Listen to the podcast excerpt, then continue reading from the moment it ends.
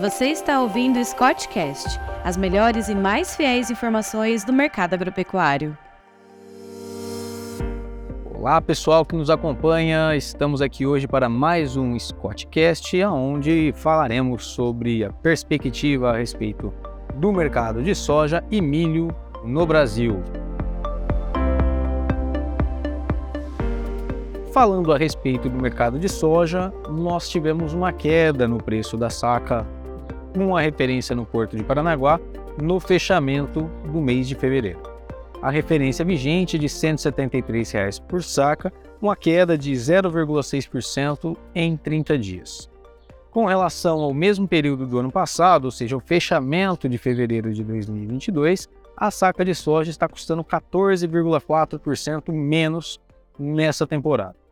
principal fator baixista com relação aos preços da soja aqui no mercado brasileiro são a colheita da safra de verão, é, junto aí com um câmbio que tem pressionado o, o, cenário com relação à soja até o momento. Com relação à colheita, é, nós estamos com o ritmo atrasado em relação à safra passada e, além dessa situação de uma colheita atrasada em relação à safra passada, nós temos contrapondo aí a colheita a situação das lavouras no Rio Grande do Sul e também na Argentina e tem é, limitado um viés baixista com relação às cotações, no caso aí, levando em consideração os últimos 30 dias. Tá?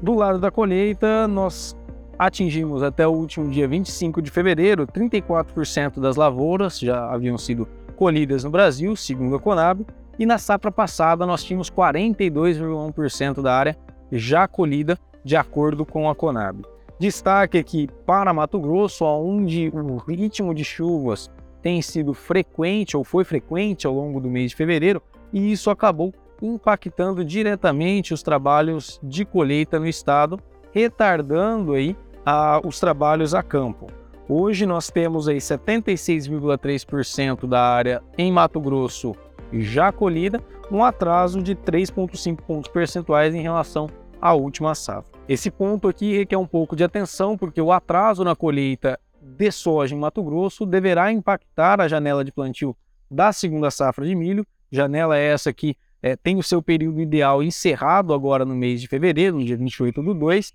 e a partir daqui, é, todo o milho de segunda safra semeado no estado poderá sofrer com as intempéries climáticas para os próximos meses e, com isso, é, revisões com relação à produtividade de milho ou a, a produção de milho brasileira para a segunda safra não estão descartados. Em outros estados, nós temos no Rio Grande do Sul uma situação onde no final de fevereiro é, tivemos chuvas que acabaram diminuindo um pouco a pressão da estiagem que ocorreu por lá entre os meses de dezembro a é, meados de fevereiro, mas é, isso não deve ser suficiente para limitar a quebra de produção esperada no estado, que a depender da região pode chegar aí até 30% de quebra de produtividade. E por fim, no Paraná, a colheita ela tem andado, mas em um ritmo mais lento do que na última safra, e isso muito em função também do excesso de chuva em algumas regiões. Esse excesso de chuva até o momento não tem comprometido o rendimento das lavouras,